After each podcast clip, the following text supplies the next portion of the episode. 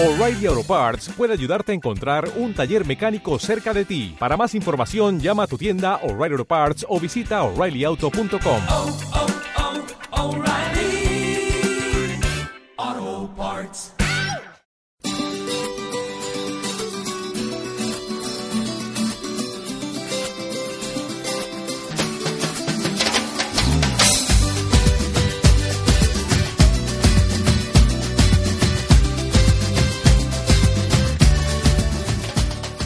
Muy buenos días a todo Santa María, a todo el Valle.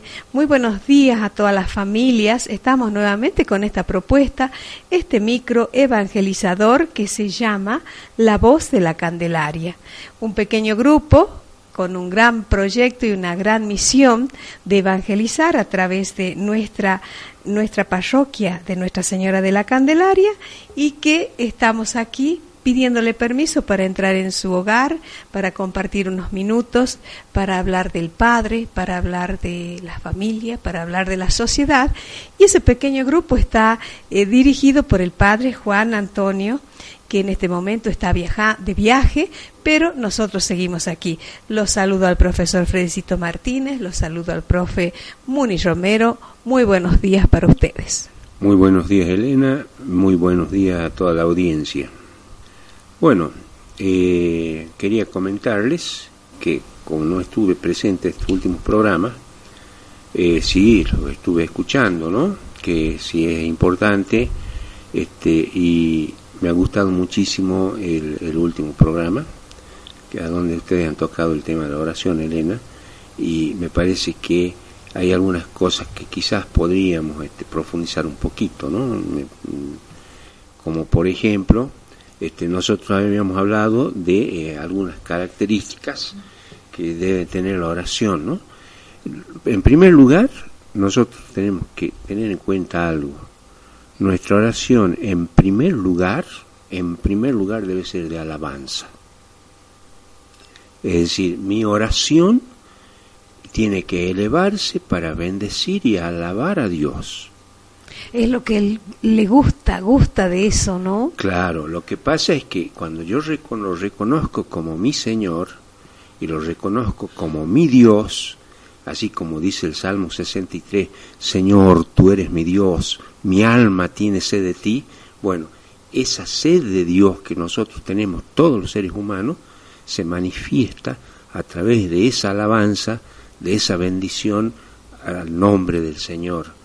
Y eso hace que mi alma, mi espíritu se eleve y me ponga en contacto con Dios, mi Creador. Como que la alabanza abre el camino a- al contacto directo, ¿no? efectivamente. Qué importante porque estas cosas hay que conocerlas, hay que apropiarse y, y para ponerlas en práctica, profe. Claro, efectivamente. Y después, ¿no es cierto?, en un segundo momento tiene que ser una oración de acción de gracia. Agradecerle a Dios por el hecho de haber amanecido vivo, agradecerle a Dios por la familia que tengo, agradecerle a Dios por las cosas buenas que, que me están pasando, agradecerle a Dios por la salud con que he amanecido hoy, agradecerle a Dios por haberme puesto a vivir en este valle y cada mañana y cada atardecer contemplar las tremendas bellezas que ponen ante mi vista, es decir, tantas cosas que tenemos para dar gracias. Y esto también por ahí a veces nosotros nos descuidamos, porque ¿cuál es la oración que normalmente hacemos? Siempre peticionando, ¿verdad? Claro. Siempre como pidiéndole, ay Padre, necesito esto, ayúdame aquí. Yo pienso, ¿no? Y tengo una sigla que GPA, gracias, perdón y ayuda. Perfecto. Gracias porque, como lo dice usted, lo manifiesta tan claramente. A veces somos ciegos y no agradecemos pequeñas o grandes cosas que, que transcurren en nuestras vidas, ¿no? Y claro, es que, ¿sabéis que nosotros por ahí, eh, muy obnubilados por, por los parámetros con que se maneja el mundo, nos olvidamos que la felicidad está en las cosas simples, en las cosas sencillas, que la felicidad no se encuentra en las cosas demasiado grandes y que están un poco alejadas de nosotros. Cuanto más alejadas están, más consumen nuestro tiempo y nuestra vida para lograrlas. Entonces, eso nos aparta de nuestro propio ser, de, nu- de nuestra familia, y nos aparta de Dios. Entonces nos está eh, apartando de lo que alimenta nuestra vida. Y al perder el alimento, nuestra vida de, de espiritual, nuestra vida de fe, es como que enflaquece, se pone débil y, y comenzamos a dudar por todo, ¿no? Se dispersa. Efectivamente. Y perdemos la fuerza de cristianos, la fuerza de la fe, de los valores, ¿no? Claro. Y ahora bien, terminado esto de la acción de gracias, que es importantísimo, vamos sí a hacer esto de la petición. Pero primero voy a pedir por todos los demás, por todos mis seres queridos y también por mis seres no queridos. ¿Mm? Un punto álgido que nos olvidamos, ¿no? Nos olvidamos y que quizás necesitan mayor oración. Efectivamente. ¿Por qué? Porque nosotros, para no caer en la hipocresía, lo que le vamos a pedir a Dios es que en aquellas personas que de algún modo yo siento, creo, percibo que me han dañado, me han hecho algo, me siento quizás ofendido, por esas personas voy a pedirle a Dios que cumpla en ellos su voluntad. Que Dios cumpla en ellos su voluntad. La voluntad de Dios es que todos nos salvemos, ¿no? Entonces, que cumpla en esa persona su voluntad. Porque indudablemente, cuando se cumpla la voluntad de Dios en cada uno de nosotros, vamos a llegar a ser buenas personas. Qué maravilla, la verdad que es una maravilla eh, esta sencilla explicación y voy a tener que agregarle la A a mi sigla, AG, AGPA, ¿no? Porque la verdad que la alabanza es algo muy llegador, lo he leído en grandes santos, como el Padre Pío de Pietrelcina, que amanecía y, y alababa y, y hacía todo un ritual, un, un, un acto de adoración, ¿no? Y que es tan bueno y que le gusta tanto al Señor. Bueno, San Ignacio de Loyola decía. ¿cuál es el fin del hombre? ¿Cuál es el fin del ser humano? ¿Qué le da sentido a la vida del ser humano? Y él decía, alabar, servir, este, alabar eh, y servir a Dios. Hay una tercera palabrita que se me ha ido, ¿eh? ya, ya va a surgir este problema de edad ya, ¿no? Eh, pero de cualquier manera, este, eso, eso nosotros tenemos que darnos cuenta. Tenemos que darnos cuenta. Cuando hagamos eso, nuestra oración realmente va a cobrar un sentido nuevo en nuestra vida. Y realmente vamos a sentir que nos está conectando con Dios. Y lo vamos a dejar para, probablemente para un próximo bloque, creería Elena, eh, ¿qué pasa cuando no tengo ganas de orar? Excelente, profe, excelente. No se vayan porque vamos a escuchar un precioso tema musical y estamos nuevamente con ustedes. Hoy salí a caminar, a bañarme de sol, a mirar más allá del mar, recordando al andar, profundo suspirar, cada paso hasta aquí a la par, siempre dar, no esperar, solo dar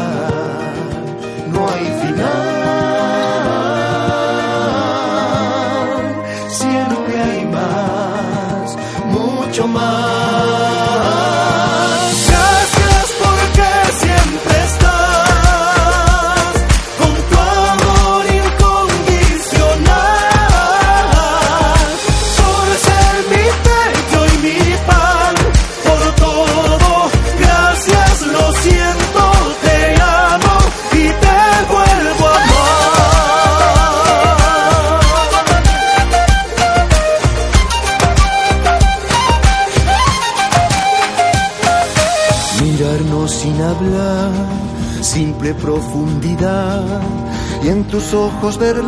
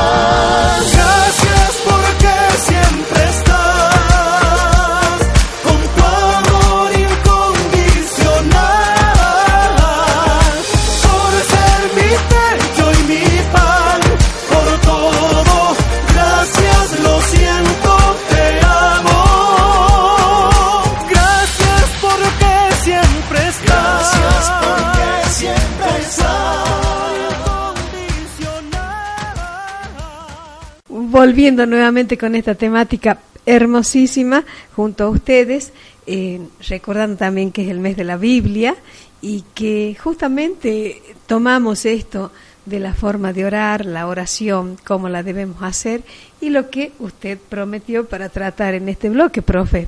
¿Qué había prometido Elena? Ya la mente a mí ya me- no me Ya funciona. no le funciona. No lo cree usted. Y, y- y nos tiramos con flores. Y me encanta porque es un equipo que nos damos fuerzas unos a otros como corresponde, ¿no? Como No, debiéramos claro. hacerlo. Claro, claro. No, de cualquier manera, Elena, yo, yo antes de, de- de continuar con el tema, eh, ¿cómo hacemos una oración de alabanza? Porque eh, creo que como que ha quedado inconcluso aquello, ¿no? Sí, Este, tenemos que ayudarnos con los salmos. Qué importantes que son los salmos. Claro, tenemos que ayudarnos con los salmos, porque cuando yo comienzo a, a bucear en los salmos, voy a encontrar este, la respuesta para todo lo que yo necesito. Para cada situación. ¿no? Efectivamente, porque los Increíble. salmistas, los salmistas han ido resumiendo problemáticas que tenía la gente eh, en ese en ese momento, ¿no? Este, pero bueno, de cualquier manera eh, nosotros por ahí tenemos dificultades cuando nos enfrentamos con los salmos porque es pero yo no le entiendo, pues quédate con algún verso que te diga algo. Pues estás leyendo y de pronto dice, eh, como yo decía hace el momento del Salmo 63, por ejemplo, que, que lo he estado rezando hoy, por eso Lo tiene fresco. Señor, claro, Señor, tú eres mi Dios, mi alma tiene sed de ti. Siento que eso me, me sacude, bueno, me quedo con eso y lo repito y voy saboreándolo y me, me voy a ir preguntando por qué eso me pone bien. ¿Mm? De esta manera mi oración va a ir este, alimentándome, ¿no?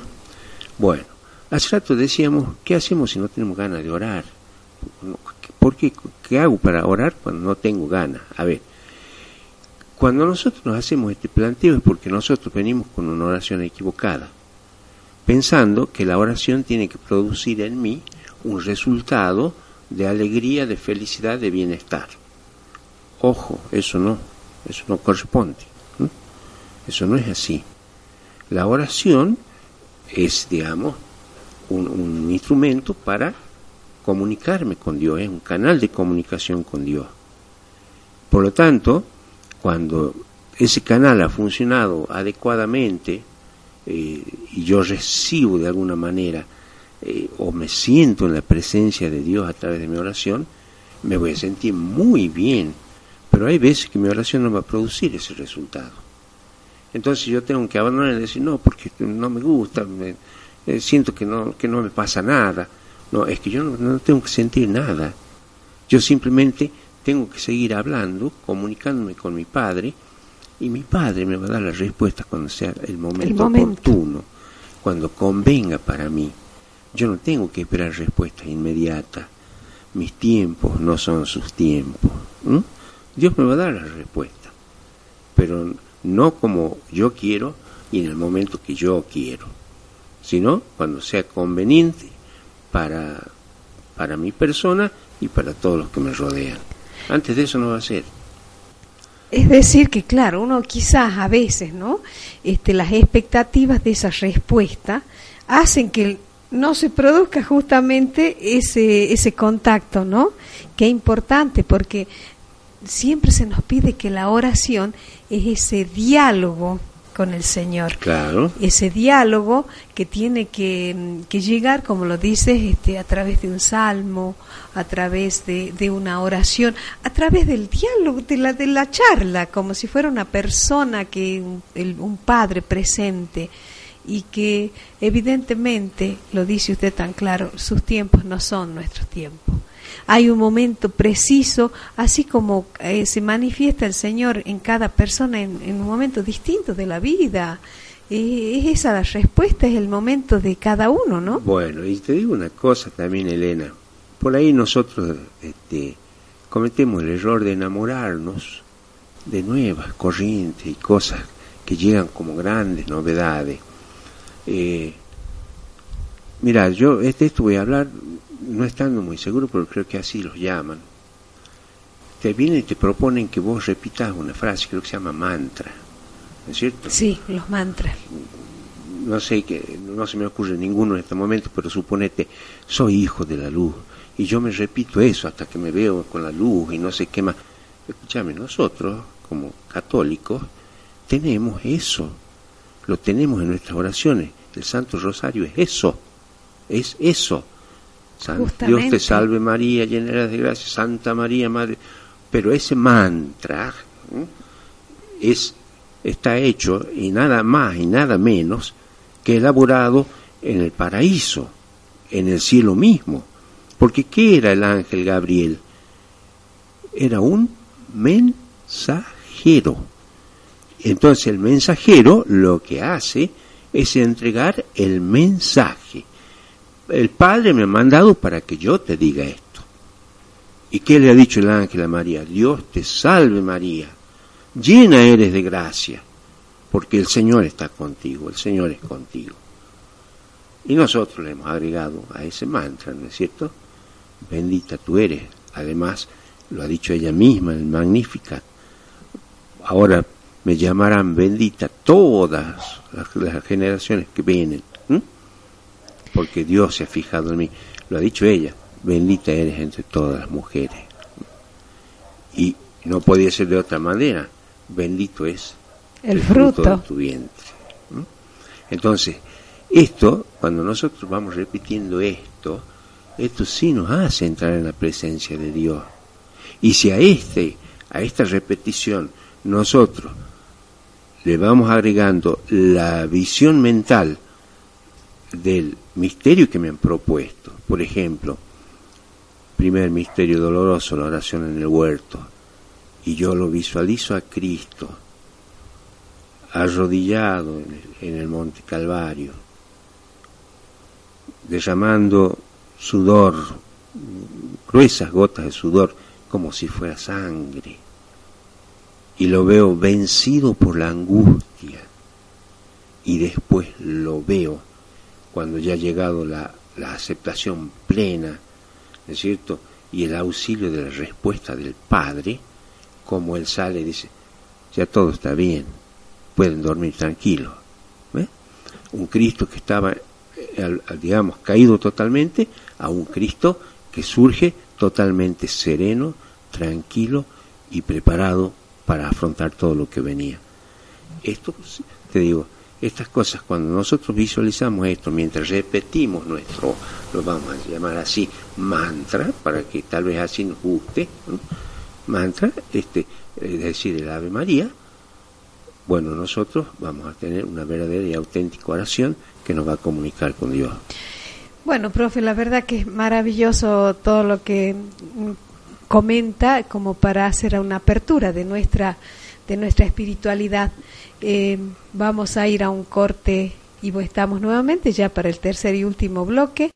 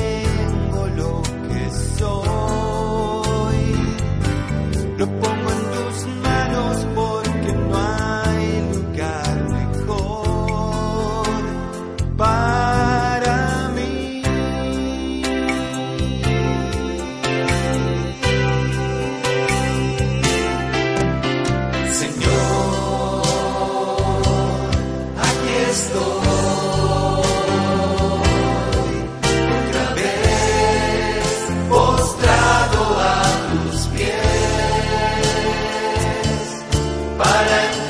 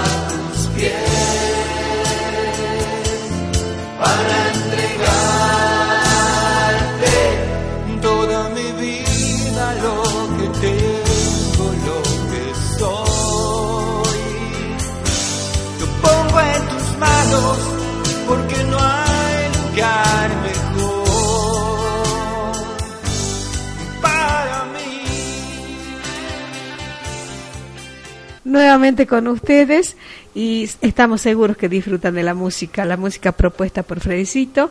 Profe, eh, como siempre, tratamos de que en cada programa haya alguna sugerencia para ponerla en práctica. ¿Qué eh, nos aconseja eh, cuando estamos así medio flojitos y que algo como, para algo como lo que he dicho hace un momento, Elena, de este, hacer alguna lectura bíblica y quedarse con la frase que me produce algún efecto a mí en ese momento. Y, y y comenzar a repetirla interiormente todas las veces que haga falta. Eh, y una cosa importante para iniciar la oración es aislarse, ay, como lo ha dicho Cristo. Si vos querés orar bien, encerrate en tu cuarto, donde nadie te ve, que ahí el Señor, ¿no es cierto?, que ve en, en la oscuridad y ve en todas partes, Él va a ver lo que estás haciendo. ¿Mm? Este, esto ¿qué, qué, qué quiere decir con esto Cristo? Que tenemos que predisponernos para la oración. Predisponernos para la oración. Es decir, yo no tengo ganas, pero voy a orar porque quiero contactarme con mi Padre.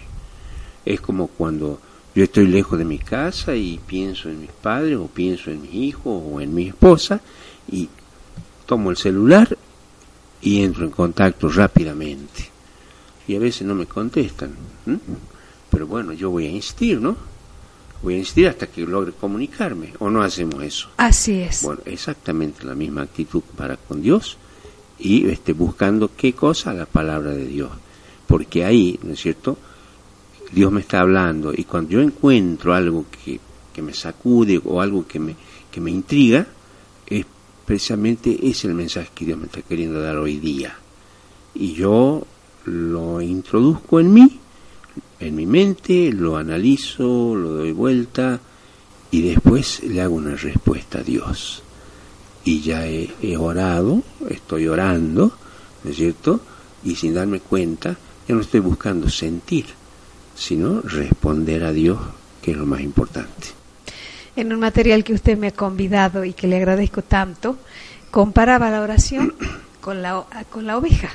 La oveja que toma el alimento, que lo lleva a la boca, lo mastica, eh, después está el proceso de rumiarlo, de interior, internalizarlo, y a partir de eso viene la respuesta del Señor, ¿no?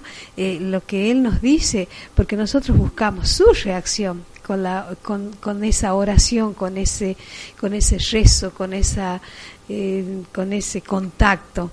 Y me parece tan bonito y sí, tenemos que insistir y, y buscarlo al Señor en todo momento, no tan solo en los momentos de sufrimiento, no tan solo cuando necesitamos, como usted ha dicho, simplemente para alabarlo y de ahí seguir a lo demás, porque también otra cosa creo que es muy importante eh, ponernos en ponernos en, en gracia del Espíritu Santo, ¿no? Invocar. Ah, Es fundamental, no te olvides, Elena, que este, nosotros estamos viviendo los tiempos del Espíritu Santo. Hoy nos asiste el Espíritu Santo, Él es el que nos da la comprensión y nos hace entender todo. Entonces, dice San Pablo en una de sus cartas, que nosotros somos inútiles y no sabemos orar, pero que cada vez que nosotros emitimos una oración, el Espíritu Santo, con gemidos inefables, se lo presenta al Padre. O sea, mira vos quién va a presentar nuestra oración y se la traduce en lenguaje divino. ¿Mm? Es la vía, es la Claro, vía. Claro, por eso nosotros nunca podemos empezar a orar sin haber invocado al Espíritu Santo. Hermosa, hermosa su, su práctica receta para todos nuestros queridos oyentes.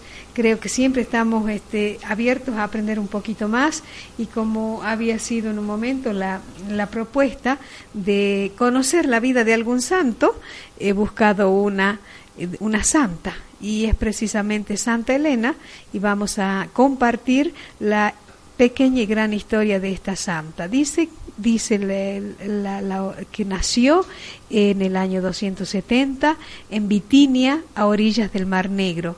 Era hija de un hotelero y muy hermosa.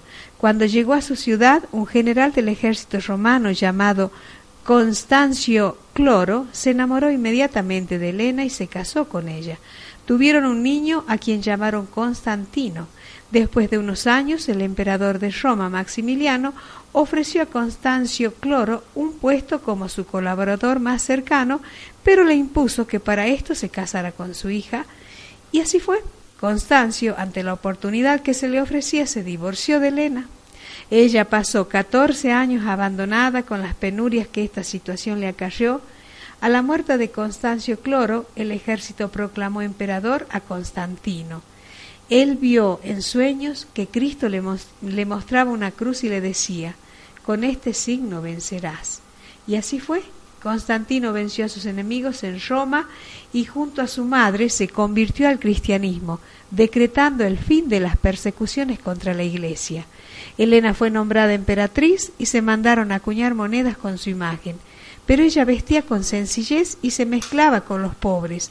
Pasaba muchas horas rezando en el templo. El emperador le dio autoridad para usar el dinero real en las buenas obras que ella dispusiera. Y ella auxilió a muchísimos pobres, visitó y liberó enca- encarcelados. Luego se fue en peregrinación a Jerusalén y con varios obreros se dedicó a excavar en el sitio donde había estado el Calvario. Y allí encontró tres cruces que habían sido enterradas hacía mucho tiempo por los judíos. Era el año 326. También encontró la inscripción puesta por Poncio Pilato y que colgó en la cruz un clavo y dos espinas de la corona. Con devoción lloró abrazando la cruz de Cristo. Entonces llevó las reliquias a Roma y construyó para ellas la Basílica de la Santa Cruz. Hizo construir además un templo en el Monte Calvario, otro en el Monte de los Olivos y otro en Belén, en honor a la Santa Cruz. Hizo acuñar, med- acuñar medallas que devolvían la salud a todos los enfermos que las usaban. A los ochenta años murió en su cama, rodeada del amor de su hijo y sus nietos. Su fiesta se celebra el 18 de agosto. Muy buena historia, la compartimos y le dejamos como tarea orar con, con cotidianidad y les decimos simplemente hasta el próximo programa. Levanto mis manos, cierro mis ojos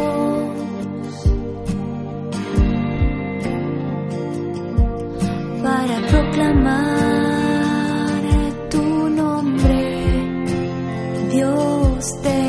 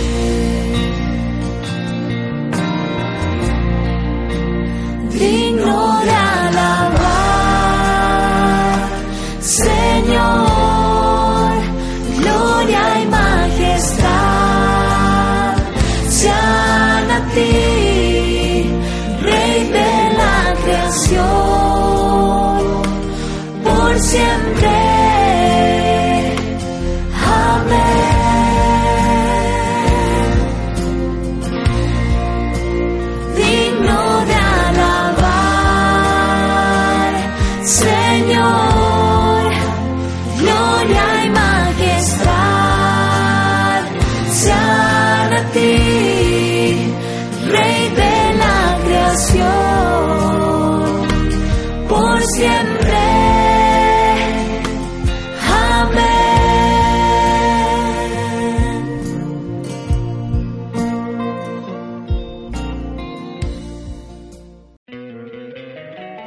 encantaría tener 100 dólares extra en tu bolsillo?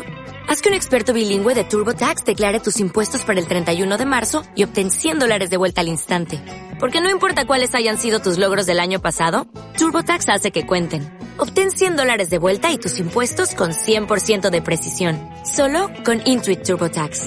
Debes declarar para el 31 de marzo. Crédito solo aplicable al costo de la presentación federal con TurboTax Full Service. Oferta sujeta a cambios o cancelación en cualquier momento.